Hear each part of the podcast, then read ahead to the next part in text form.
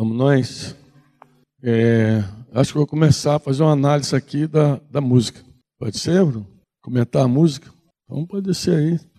Se precisar, já senta que eu quero falar da tua canção. Please. Fazer uma análise dessa canção agora.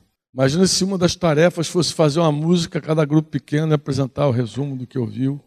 Aí eles teriam tido nota máxima.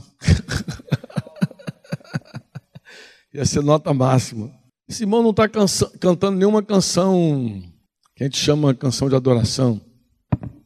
Eu precisar da letra.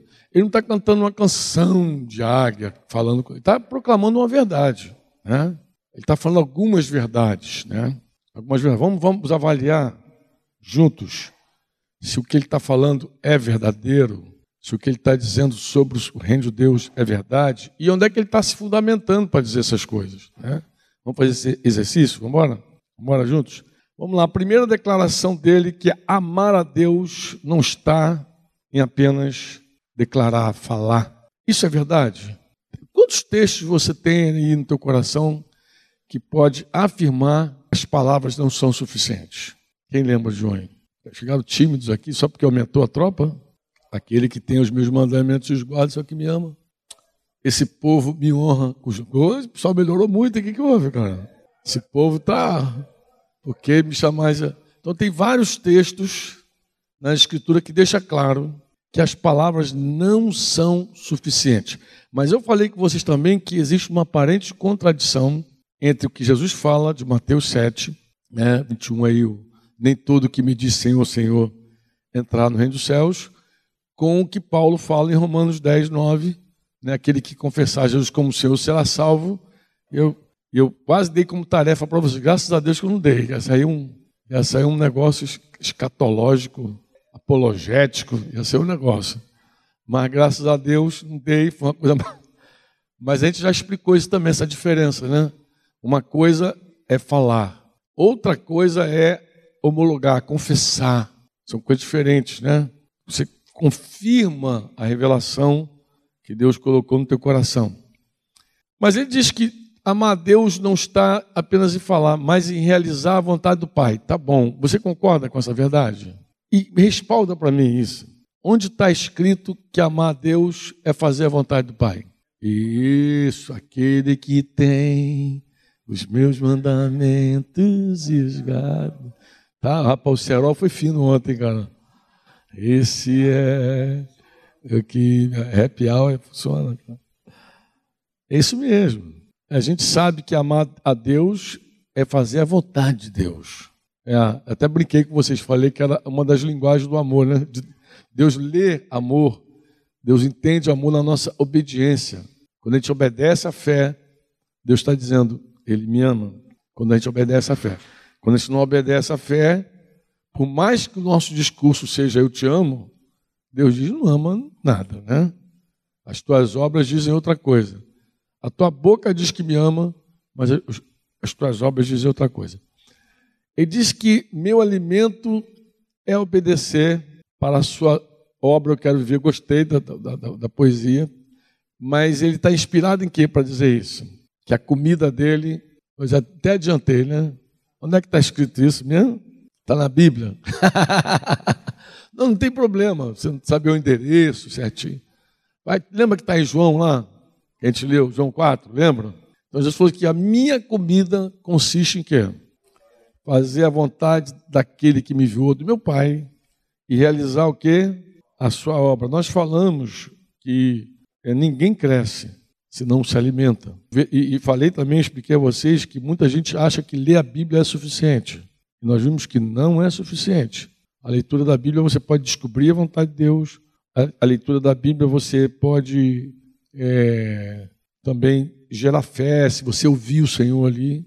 Mas tudo de verdade começa quando nós decidimos obedecer. Obedecer.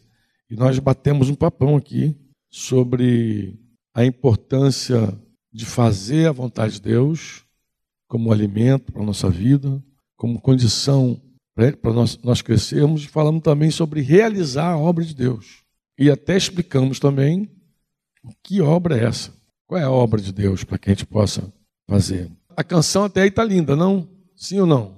Está certinha a inspiração dele. E avança. Aí vem o refrão, né? Deus se move quando eu me humilho.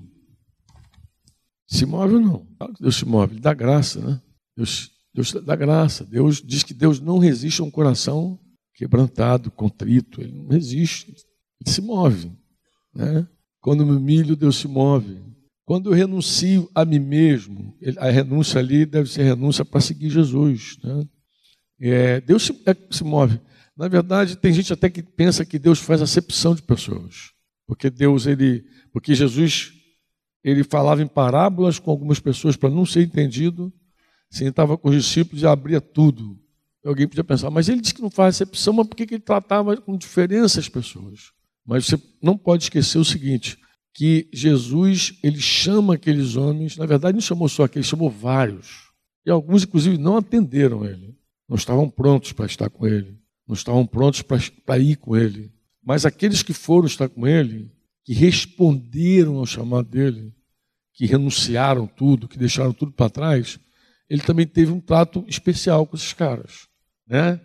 Então, a gente costuma dizer que Jesus ele age ele se move também num coração responsivo, né? Quando você responde. Então ele não faz acepção. Nós é que acabamos definindo muitas coisas da nossa caminhada, porque tudo passa pela nossa resposta. E não é uma resposta, irmãos, que depende da nossa força, porque Jesus nunca chamou os fortes, quem pudesse segui-lo. Você não vai encontrar nas Escrituras Jesus dizendo: se alguém pode vir após mim, porque a grande verdade é que nenhum de nós pode. Não é uma coisa que depende da nossa força, do nosso poder seguir Jesus. Seguir Jesus não, não é um ato de capacidade humana. Não passa pela nossa carne. Seguir Jesus. Não passa assim, como é que eu faço? Eu, não, eu posso. Jesus nunca disse, alguém pode vir após mim. Posso. Ao contrário, Jesus, ele, Deus espera que a gente renuncie a nós mesmos. Então não é não é um convite à força, mas também não é um convite ao intelecto, ao entendimento. Jesus nunca chamou pessoas que, que entendessem ele. Você lembra também que os próprios discípulos de Jesus ouviam Jesus muitas vezes e depois, em particular, eles perguntavam: Mas afinal de contas, o que, que você quis dizer, mestre? Quando você falou isso, isso, porque eu de verdade não entendi nada. E Jesus passava a explicar a eles, então. Deus ensinava a eles. Ó, isso que eu falei, isso aqui, isso que eu quis dizer, é isso aqui. E você vê Jesus, então, não depende, então, da nossa capacidade de compreender. Mas Jesus chamou pessoas que desejavam segui-lo, que tinham um anelo, um desejo de estar com ele. E, me, e muitos desses homens, eles foram estar com Jesus, alguns até achando que podiam estar com Jesus, como Pedro que conseguiam, por sua própria santidade e piedade, estar com Jesus. Mas Deus, Jesus fez uma, uma obra muito interessante. Ele andou com os caras o tempo inteiro, ensinou a eles tudo sobre o reino de Deus, tudo que era importante sobre o reino. Diz que aquilo que ele não ensinou, ele disse que o Espírito Santo viria e ensinaria, daria um acabamento a tudo, porque o que ele não ensinou que os caras não suportavam, porque eles precisavam nascer de novo para entender. E o que ele nos ensinou, ele falou assim, fica tranquilo, não vou deixar vocês órfãos, eu vou, o Espírito Santo vai vir, vai dar seguimento, vai instruir em tudo vocês. Mas Jesus também, no final dessa jornada, reprovou todos. Concorda? Porque não ficou nenhum com ele. Todos o abandonaram. Eu, eu quero falar em especial o seguinte: para aqueles irmãos que durante a semana tiveram aquela crise, oh, meu Deus, até choraram. Eu, eu vi os irmãozinhos chorando pelos cantos, se sentindo reprovado.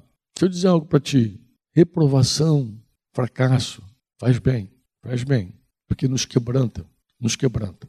Reprovação não é uma coisa negativa. A gente tem um mandamento de Paulo a Timóteo lá, dizendo que ele deveria procurar se apresentar a Deus como obreiro aprovado. Você vê que isso é um, é um desafio contínuo. Nem sempre somos aprovados. Eu já me vi reprovado N vezes, perdi as contas. Eu já me vi reprovado em vários momentos. Mas a reprovação, em geral, não é um ponto enquanto vivemos. É uma vírgula. É uma vírgula. Se Deus não fosse um Deus de recomeços, nenhum de nós estaria aqui hoje, agora sentado. Nenhum de nós estaria aqui. Se Deus não fosse o Deus de recomeço. Então Deus sempre, sempre é cheio de misericórdia e Ele sempre nos dá uma chance de recomeçar. Enquanto a vida, há esperança. Todos fracassaram do grupo de Jesus. Um, um deles deu fim à própria história. Se enforcou e apelou para o suicídio. Deu fim à própria história. O outro nem se considerava mais discípulo de Jesus. Sabe de quem eu estou falando, que não se considerava mais discípulo, né? Quem é que não se considerava mais discípulo de Jesus? Pedro. Esse nem discípulo ele se considerava mais. Ele se riscou do rol de discípulo. Mas por quê? Porque o fracasso dele foi um fracasso. Ele se decepcionou com ele mesmo profundamente. Mas quando Pedro se decepciona com ele, consegue chegar naquela experiência do que eu falei ontem com vocês. Ele para de confiar na própria, não confia na carne, ele é um circunciso de coração. Não é incircunciso, não. Ele foi circuncidado o coração dele. A circuncisão que Deus opera na nossa vida no coração é nos levando a adorar a Deus em espírito, a se gloriar apenas em Jesus e não confiar na carne. Nunca mais seremos os mesmos. Amém? Então, não é uma ação ruim. Quando eu renuncio, Deus se move. Avança. Deus se move quando confesso o meu pecado. Você crê nisso? Amém? É verdade, Deus se move quando eu confesso. Deus purifica a gente. Deus não só perdoa pecado. Deus ele é purificador dos nossos pecados. Ele apaga. É interessante isso. Eu falar com os irmãos sobre isso. Eu falei, amado, você pode ter uma blusa limpa e manchada. Pode ou não pode? As donas de casa sabem melhor do que os homens. Pode. A Denise brinca comigo, diz que eu só uso roupa de marca. Marca de ketchup, marca não sei de que, marca. Eu sou bom, eu sou aquele cara bom de, de manchar. Tem uma boca mole. Quase impossível eu não manchar alguma coisa, cara, manchar uma roupa. É tão terrível que ela vez avisa assim: leva mais uma blusa, leva mais. não precisa de tanta roupa, não, mas leva, vai que. Então lava, mas continua manchado. É. O, o nosso Deus, ele tem poder não apenas para lavar a gente, ele tem poder para arrancar as nódoas. Ele arranca tudo, as manchas. Então, Deus operando, não fica nenhuma mancha, nenhuma nódoa. E a confissão do pecado, é, é, quando a gente confessa pecado, a gente não busca apenas perdão. A gente busca uma vida na luz, transparente, para que a gente experimente também a arrancar essa mancha, essa nódoa, essa coisa que fica quando a gente peca. Então Deus se move.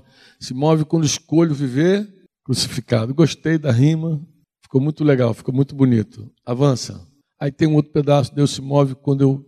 É, na verdade, é quando eu desfaço, mas é, eu entendi o sentido. Eu me desfaço, eu me quebranto, eu né, me desapego. Eu, verdade, Deus se move quando saio da escuridão. Jesus se move em mim e através de mim. Embora sair da escuridão é, não é muitas vezes uma coisa que a gente consegue fazer. Nada disso a gente faz só, né? mas principalmente sair da escuridão. Né?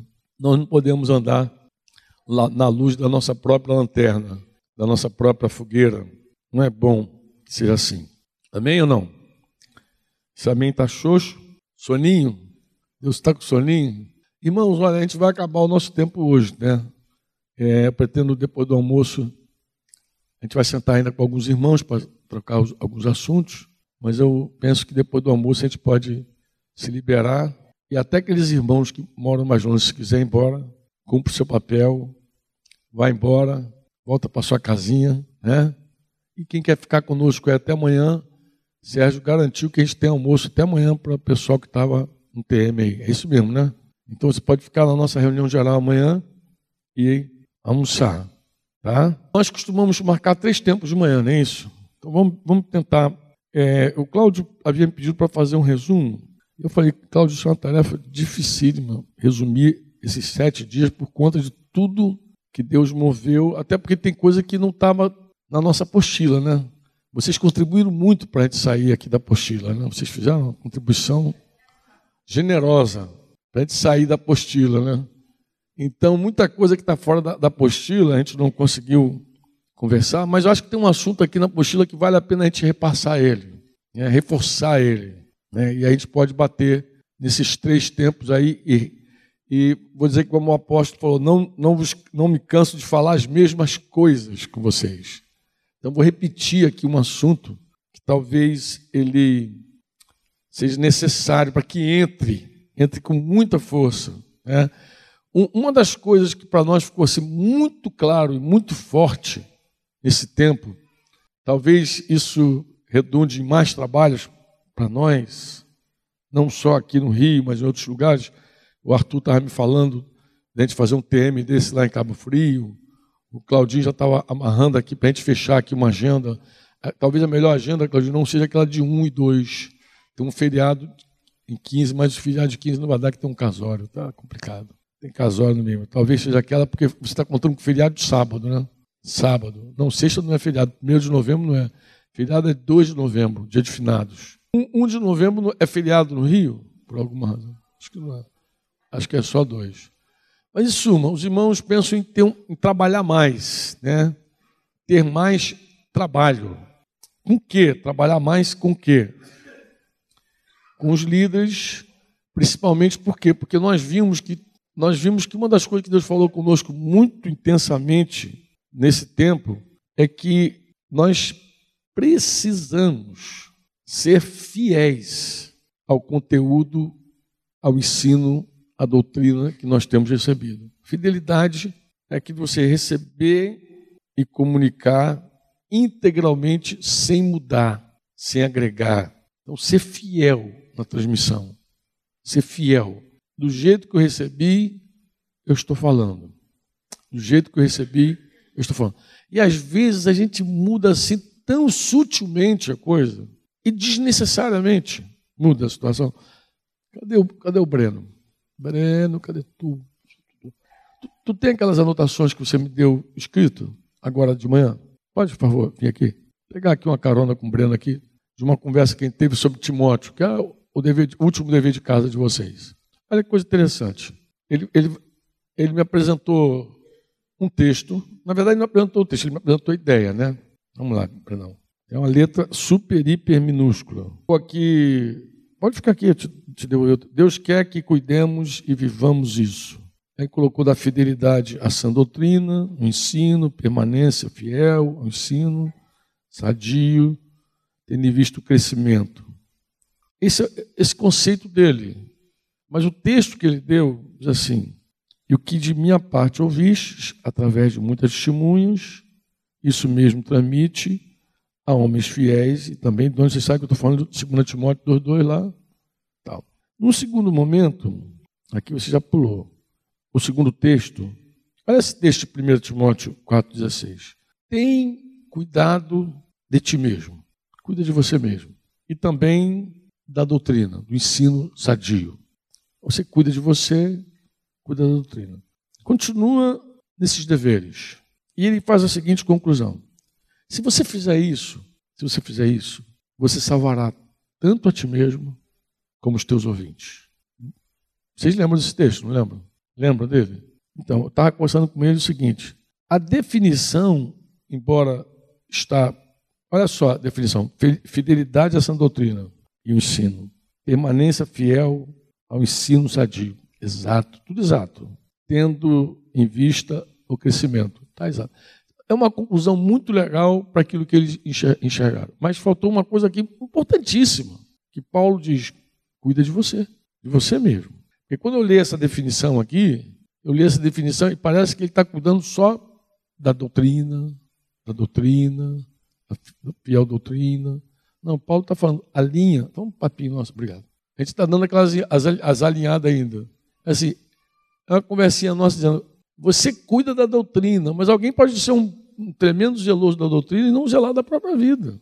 Ele está dizendo: alinha a tua vida com a doutrina. Pega a tua vida, alinha com a doutrina. Se você fizer isso, salva você e salva os que te ouvem. Alinha.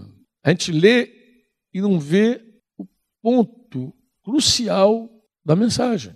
E a importância, eu digo isso por quê? Porque se isso não fica claro, a pessoa não tem como ser fiel na transmissão. Uma das coisas que ressaltou para a gente muito forte é que muitos irmãos, E não, agora não falo só do grupo que passou a semana, não, porque para nós isso é apenas uma, uma amostra. Muitos irmãos em muitos lugares não transmitem com fidelidade o que recebe. E nós já detectamos as muitas causas disso acontecer. Já conversamos também aqui. Falta de simplicidade. Gente que não, não, não suporta ser simples. Gente que não suporta dizer com simplicidade o que está ali.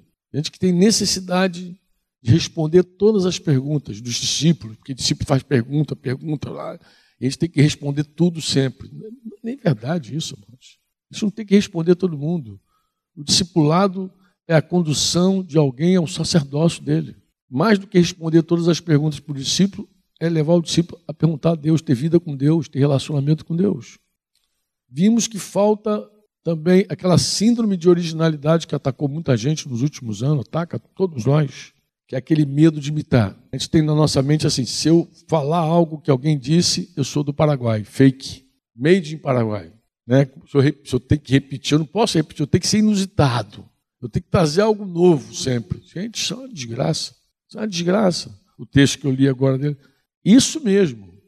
O que você ouviu de mim, diante de mim, isso mesmo transmite a homens fiéis que sejam capazes, que, sejam, que estejam prontos para transmitir para outros.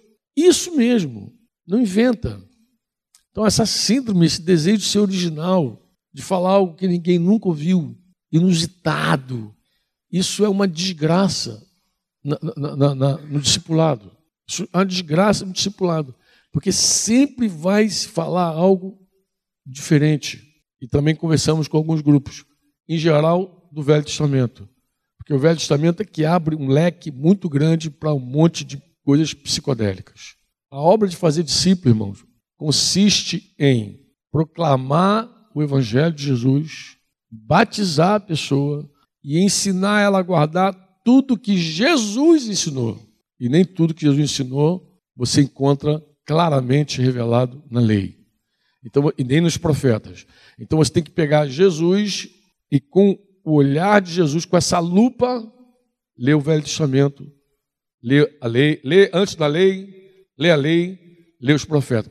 Porque se você não toma Jesus para ir lá atrás, você vai fazer uma miscelânea, vai ser uma bagunça. Daqui a pouco estamos judaizando a igreja, vai ser um trelelê, um lelelê do tititi. Nossa fidelidade é a Cristo, irmãos. É a Jesus a sua doutrina pura e simples, e que não é a doutrina dos judeus, porque se fosse, jamais eles teriam repreendido os apóstolos, dizendo: Nós proibimos vocês falarem e ensinarem nesse nome, e vocês encheram Jerusalém com a doutrina de vocês. Porque se os apóstolos de Jesus estivessem ensinando a doutrina dos judeus, os judeus iam bater palma e dizer: Vocês fizeram um excelente trabalho mas nem é igual, nem é a mesma. Então você não pode ficar gravitando lá atrás buscando novidade sem olhar de verdade o que Jesus ensinou. Nós temos muito, muito mesmo que dedicar tempo ao querigma e a Judaquê. A proclamação do Evangelho tal qual ele é, simples como ele é, e a doutrina de Jesus simples como ela é. Olha, irmãos, tendo Deus outrora falado por, aos nossos pais, por meio de muitos, hoje, sempre através do Filho, o monte da transfiguração. Nós temos muitos textos no Novo Testamento que deixa claro que Deus fala hoje conosco por meio de Jesus Cristo. Só isso. Então, o pessoal sempre está gravitando, né? Mas a gente falou que essa síndrome de originalidade, ela encontra muito Tá muito elemento no, no, Antigo, no Antigo Testamento. O cara vai lá e inventa tudo, a igreja salomônica dos últimos dias. O cara vai inventando um monte de coisa lá e vai criando aquelas barbaridades, vai inventando, vai fazendo, mas que não, você não encontra resposta. E não faz discípulo de Jesus, irmãos. Faz crente, faz evangélico. De repente é isso que você às vezes estranha no meio gospel. É que você tem um monte de evangélico e parece que você está lidando com um povo diferente gente tão diferente, mas é simples. Eles ouvem um monte de coisa, um monte de coisa que Jesus não ensinou. Simplesmente assim. Eles nem focam para o ensino de Jesus. Eles não estão atentos aos mandamentos de Jesus. Mas houve um monte de coisa. Estão preocupados com coisas que, se ele descobrir de verdade, não vai mudar uma vírgula na vida dele. Então, um dia eu estava num grupo, tinha uma irmã lá, ela fez cinco perguntas. Eu falei para o Cláudio isso. Eu falei, Cláudio, a irmã fez cinco perguntas, tudo na lei. E a sexta eu não deixei ela perguntar. Você fez cinco perguntas que respondidas não, não muda nada na tua vida. Sabe que é nada? Nada. Você saber quantos anjos tem no céu não muda nada para você. Muda nada. Vai mudar o que para você? Se souber quantos anjos tem. O que, que muda para você? Nada. Se você sabe, se você descobrir o, sei lá, não, não, me ajuda aí o um negócio aí, as perguntas mirabolantes, a cor do mar vermelho, se o mar era vermelho mesmo, se não era que, que o anjo quis dizer realmente, aquele fragmento que está cortado lá, que o anjo queria matar Moisés, que, que tem. Se você descobrir aquilo ali, não vai mudar nada na tua vida. Isso aqui é nada? Nada. Nada. E o pessoal parece que fica aí investigando, caçando piolho na cabeça de, de, de meu Deus, se você descobrir que. Fica, tem, faz pergunta também de faraó, Modesto. Faz umas coisas, mas os irmãos perguntam coisas, se os anjos, aqueles, aqueles filhos de Deus que deitaram lá deitaram lá com as filhas dos homens. E tem gente que gasta horas com esse negócio. Falei, amado, se você descobrir o que, que é, não vai mudar a tua vida nem para lá e nem para cá. Ah, vai ser nada. Era isso que Paulo dizia para Timóteo: Timóteo, faz calar essa gente. Essas genealogias infindáveis. Não, é filho de quem? Não, porque uma tem 14, outra tem 15. Porque, amado, para de bobeira. Não, mas tem que ser exato, amado. Olha, se quatro pessoas forem diante do juiz e falar a mesmíssima coisa, o juiz vai dizer que o testemunho não é verdadeiro. Nenhum juiz vai dizer que é verdadeiro. O juiz aceita o testemunho de quatro pessoas falando coisas parecidas, com divergência, porque não foram copiados, não sentaram para dizer o que a gente vai falar lá. Vamos dizer que ressuscitou, que roubaram o corpo, vamos falar. Não teve, não teve combinação. Cada um fala o que viu. E pronto. É isso que o juiz dá credibilidade. É isso que credibiliza a Bíblia. Às vezes ficam procurando piolho que não agrega nada. Vai estudar os mandamentos. Vai estudar os mandamentos. É, descobre o que Jesus quis dizer quando ele falou assim, ensinando a guardar todas as coisas que eu vos tenho ordenado. Então, o que Jesus ordenou? Cai dentro para saber o que ele ordenou. Vai para o sermão da montanha, vai para as cartas, vai descobrindo o que, Jesus ensinou. Que todo que conselho é esse? Vamos descobrir que todo conselho de Deus é esse. Vamos estudar. Isso é que vai fazer, isso é que vai mexer com a tua vida é saber quem é Jesus, pegar todo o querigma de Deus. O que, que Jesus, quais foram os primeiros ensinos de Jesus, as primeiras verdades que Jesus falou. Isso é que vai fazer diferença na nossa vida. Fora isso, não vai agregar, você quer nada? Nada. Não vai agregar nada. Não vai agregar nada. E com isso eu não estou dizendo, leia só o Novo Testamento. Não vai dizer isso, não, que eu não falei isso, não. Tá? Falei, leia a Bíblia. Você respalda um monte de coisa, descobre um monte de coisa lendo as Escrituras. Ontem, ontem nós pegamos um texto lá com os irmãos. Cadê meu, minha bolsinha? Vou até pegar aqui meu tablete. Nós pegamos um texto ontem com os irmãos lá, na hora do rap. Estão rindo, né? Tem uma galera que ri, depois que passa tudo, né, Modesto? Aí ri, né? Às vezes você vai a, a, a, ao Antigo Testamento, você vai lá atrás, por conta de por conta de explicar, por conta de explicar alguma coisa que Jesus falou, de repente, o que Jesus quis dizer? O texto era Mateus, né? Dizendo sobre o sal da terra, a luz do mundo, lembra? Lembra de Mateus 5? É, vai ser o sal da terra, a luz do mundo. Tá? Eu, eu, dei um, eu dei um texto para vocês. Quem se lembra? Quem se lembra do texto que eu dei para explicar ser pisado pelos homens? Quem se lembra? Quem anotou? Ver se alguém estava interessado naquele assunto. De repente ele diz assim, nem sei o que, que Franco está falando. Oi? Malaquias 2,9, isso mesmo. Malaquias. Eu, eu, eu contrastei. Tem, tem como projetar Malaquias 2,9 aí ou não? Eu contrastei Mateus 5 com Malaquias. Tu vê que. Porque é o seguinte, porque eu vi que os irmãos não entendiam bem essa coisa do sal e da luz. Eu falei que sal fala de essência, luz fala de posição. Até porque a tarefa, os irmãos estavam equivocados na tarefa lá. Estavam usando esse texto para explicar outra coisa. Aí existem textos da, dos profetas e da lei que te ajudam muito a compreender. Te ajuda muito a compreender algumas verdades. Mas tu vê, por exemplo, a palavra de Deus é a palavra de Deus o tempo inteiro, tanto no velho quanto no novo. Mas elas se encaixam. Elas se encaixam. Agora, eu posso ler Malaquias sem Jesus. E posso ler com Jesus. Pô. O que, que acontece quando eu leio Malaquias à luz do que Jesus ensinou? Por isso também eu vos fiz desprezíveis e indignos diante de todo o povo, visto que não guardaste os meus caminhos e vos mostraste parciais, não aplicardes a lei. Quando eu leio isso aqui com Jesus, eu digo, caramba, Jesus falou que se o sal se tornar insípido, ele não serve para mais nada, só serve para ser o quê? Pisado pelos homens. É uma, é uma outra leitura, é uma outra leitura. Você, você tem Jesus, você vai lá atrás e, entende tudo. Você vê que há um princípio. Deus não muda. Deus continua pegando o sal insípido desde o Velho Testamento e tornando desprezível. Só serve para ser pisado pelos homens. Expliquei também a vocês que quando você é zeloso na palavra, zeloso mesmo, mesmo que alguém não goste de você, mesmo que alguém te xingue, mesmo que alguém não te queira, ela não falta o respeito no que diz respeito à tua vida com Deus. Quando você pega um discípulo aí que não quer nada, fala, fala, fala a verdade, ele vai embora, chateado contigo, ah, é muito duro, ah, quer controlar a minha vida, aí sai. Ele vai rodar por aí, mas ele vai ter uma memória tua. Escuta o que eu estou te falando. Ele não quis andar contigo, mas ele tem uma memória tua.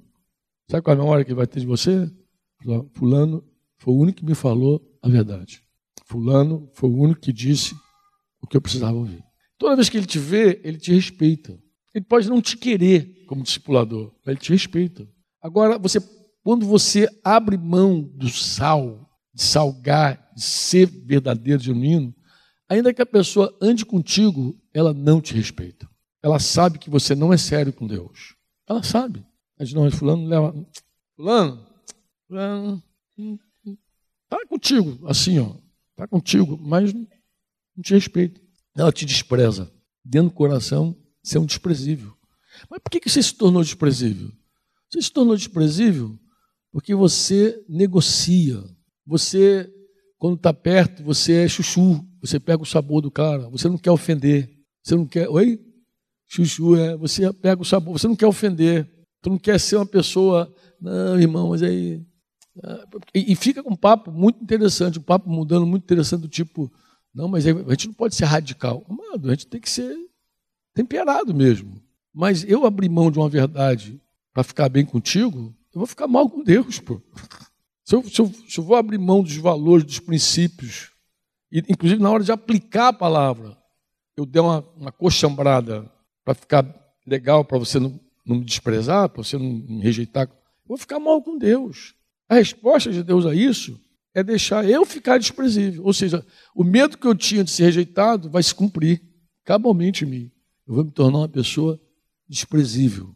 A pessoa vai chegar e dizer, deixa para lá. Oi, Ana Rita. É, não vai considerar. Por quê? Porque você não salga mais. Você não faz diferença. Você não salga mais. Então é isso que ele estava falando. Agora, ler Malaquias sem ler Jesus, eu fico gravitando. Fico gravitando. Eu preciso compreender toda a Escritura por meio de Jesus. Ele é o Verbo. Ele não é sombra. Ele é a imagem do Deus invisível. É real. Às vezes a pessoa fica caçando na sombra o que você já tem na realidade. A realidade é Cristo. Nele se converge tudo. E é ali que você tem que ver o tempo inteiro por Jesus e tal. Jesus. Os apóstolos se afinam nele. Se tiver alguma, alguma dificuldade, até de entender os apóstolos, vai para Jesus. Jesus é simples, direto, objetivo. Amém? Ele é reto e vai. Bem, falando de Jesus, acho que já deu o primeiro tempo, não? Deu até o primeiro tempo. Eu vou só reforçar o seguinte: esse primeiro tempo foi quase só a introdução né, da música. Deus se move. E pegar a primeira melodia, Deus se move. Então, é, é, é, é basicamente uma introdução. Mas eu quero é, terminar essa introdução falando o seguinte com vocês. Nós, quando é, ouvimos os grupos pequenos na segunda, na terça, tivemos aquela, aquele cuidado com vocês, nós começamos a considerar várias coisas, que, várias causas que podem impedir alguém de transmitir com clareza e luz aquilo que ouviu. A gente considerou várias causas, talvez uma lista de cinco ou seis coisas. A gente foi considerando. entendeu? Considerando, acho que até que eu anotei alguma coisa aqui, penso que sim. Anotaçãozinha básica aqui. É, falta de simplicidade, como eu já falei, isso é complexa. Simplicidade é uma dívida que nós temos com Jesus, tá, irmãos? Simplicidade é a dívida que a gente tem com Jesus. Eu falei, irmão, quando tu pegar a Bíblia, tira todo místico, toda. Olha com simplicidade para o texto e deixa o Espírito Santo te enriquecer. Falta de fidelidade. Acho que isso foi o que mais machucou a gente. Por quê? Porque quando alguém é fiel, ela não tem que inventar nada, ela comunica. E quando eu digo comunica, eu não estou falando da gramática, do verbo correto, aplicado, da eloquência. Não estou falando disso, não. Estou falando da, da, da, da linguística. Se você falar a gente vamos e o outro entendeu, foi joia. Nós temos irmãos lá no sertão que falam muito diferente da gente. Mas se chegar lá, se falar diferente do português, mas falar fielmente o que nós transmitimos, acertou o alvo. Tem que ser fiel. Não tem que falar português bonito, tem que ser fiel. Ouviu, leu, recebeu, transmite com fidelidade. Não tem que ser didático, professor, eloquente, quero os pregadores. Não, tem que ser fiel. Paulo não disse para Timóteo: procura homens pregadores, procura doutores da lei, procura homens. Ele falou: fiel, tem que ser fiel. Fiel é voltar para a apostila, irmão. Volta lá para a apostilinha, volta, volta a ler aquelas coisas que você já, já recebeu desse presbitério. Volta lá, começa a ler de novo. Passa o olho de novo, sem nenhuma tentação de agregar nada. Passa o olho, fiel. Nós falamos também do orgulho ministerial. Isso também ficou forte isso. O que é a necessidade da resposta para tudo? Nós não temos que dar resposta para tudo. Inclusive, o nosso melhor trabalho é quando a gente leva o discípulo a Deus, para ele ouvir Deus. Ouvir Deus. Obra aberta. Falamos aqui também de um problema da literatura moderna, da obra aberta. A gente considerou isso. Que se não um problema da obra aberta? A obra aberta é é um, é um é uma proposta moderna da literatura para se ler. Como é? é que não interessa o que o autor está dizendo, o que interessa é como você entendeu e concluiu o texto. Então, se Machado de Assis escreveu que a abóbora cresceu na cerca, não interessa o que ele quis dizer, interessa é como você leu o texto e concluiu que tinha uma criança andando de bicicleta. Entendeu? Não era abóbora na cerca, mas era criança andando de bicicleta. O que interessa é isso. Então, esse, esse, essa proposta da literatura moderna também pode ser um mal no meio da igreja, pode estar impregnado, a gente não sabe, pode estar aí no meio da igreja. Essa coisa de relativizar tudo, não tem verdade absoluta, não sei o quê, obra aberta, obra aberta. Quando a Bíblia diz que as escrituras, as profecias, elas não podem ser de particular interpretação. Então não pode, cada um leva o que é seu e acabou. Então esse modernismo, mundanismo, vou dizer isso, isso aí pode também estar impregnado no nosso meio. Então as causas são muitas. Falta de diligência, vimos isso também. Também pode ser uma causa. Eu anotei que cinco, né? É, falei aqui também da, da, da, síndrome de originalidade, né? De não querer imitar ninguém, não quer imitar, não tem que ser original, porque a gente tem medo de imitar e alguém dizer, ah, você é fake, você é falso. E não só isso. É, imitar traz para a gente também um medo, sabe de quê? De que o discípulo não queira mais ouvir a gente ouça a fonte. A gente citar alguém, parece que a gente está dizendo assim: não me escuta, não, escuta quem me ensinou. E como as pessoas têm complexo de girafa, elas não são ovelhas, são girafa, então se ela descobrir que alguém te ensinou, já não quer mais ouvir você. Quem foi que te ensinou mesmo? Quem foi? Quem foi? Que é, é, isso é um problema moderno também. Se a pessoa descobrir que você leu alguém, aí quer ir lá. Você tem que estar livre desse medo. Cita a fonte. Tem medo. Porque você só vai cuidar de quem Deus te deu. Só isso. Deus vai te, te, E se Deus linkou alguém com você, pode ter certeza que ela vai e volta. Porque ele pode ouvir o outro lá, o outro nem tocar ele, nem saber quem é ele, nem viu ele. Fica à vontade, descansa. Não tenha esse medo, entendeu? Até que a, a girafa vira ovelha, não tenha esse medo. Fica tranquilo. Não tenha medo. Não tenha medo. Encaminha mesmo. Na direção, vai lá mesmo. Vai lá, fala com fulano, ouve fulano. Tá? Fala, fala à vontade. Não tenha medo. Porque não é verdade, porque as pessoas têm essa coisa. Então, a síndrome de originalidade passa por isso também. Passa pelo medo que a gente tem de que alguém, ao, ao dizer que eu aprendi que o modesto, todo mundo corra lá para modesto. Lá, é modesto, não quer mais saber do, do, do discipulador, do líder. Querido, se livra disso.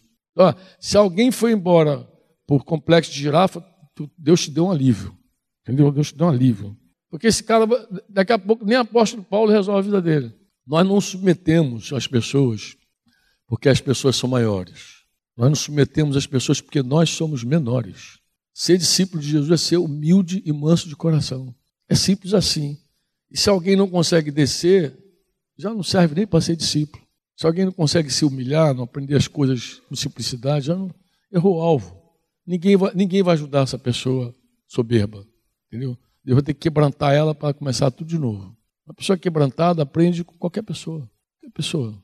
Aprende, encaixa ali, fica e recebe.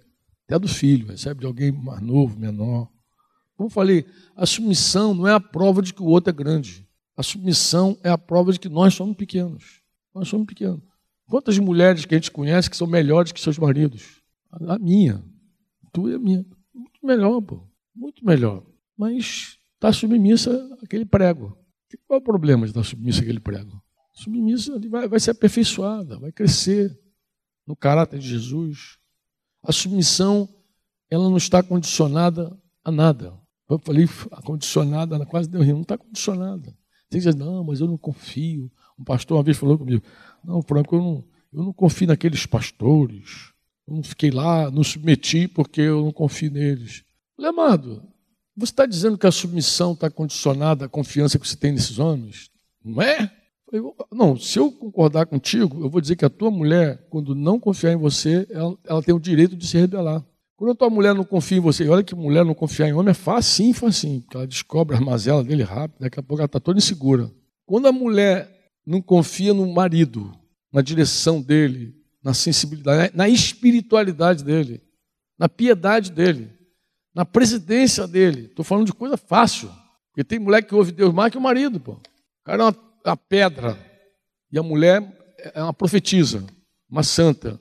Então quer dizer que quando ela não crê, não confia na direção, na sabedoria do homem, ela tem direito a se rebelar, é isso que está dizendo? Ele não. Então por que contigo pode? Por que, que você diz, não confio na presidência, na direção desses homens, não me submeto? Então a mulher diz, não confio na presidência desse prego, mas tenho que seguir submissa a eles. Não está condicionado. Nossa submissão é um exercício de humildade pessoal nossa. Nós nos submetemos para ficarmos mais parecidos com Jesus, que sendo Deus, não considerou ser, não se aferrou a essa posição tão alta, então, sei lá, nem consigo imaginar a altura, não se aferrou a isso, se esvaziou, se humilhou, se fez homem. Tu consegue crer que Jesus foi submisso a José, a Maria? Tu crê, consegue crer nisso? Jesus nunca pecou. Tu crê, consegue crer? Consegue ou não? Que ele foi submisso a palavras, a autoridade. Tu crê ou não? Submisso. Mas ele é Deus, pô. Foi obediente até a morte, morte de cruz. No dia que foi julgado, a autoridade, Pilatos falou: Você sabe que eu tenho autoridade para te soltar, para te prender, não sabe? Não tem nada, cara. Tu é um mortal, seu, seu pó. Você é pó. Ele falou: ele, ele concordou. Ele falou assim: Você não teria nada se meu pai não tivesse te dado. Então Deus deu, você tem. Mas meu reino não é daqui, não, porque se fosse daqui, a história era outra. Não, mas, se, se, meu reino fosse daqui, a história era outra. Mas já que estou aqui, já que eu estou aqui, eu vou me submeter à tua autoridade. Muito tremendo, né? Vamos dar uma pausinha?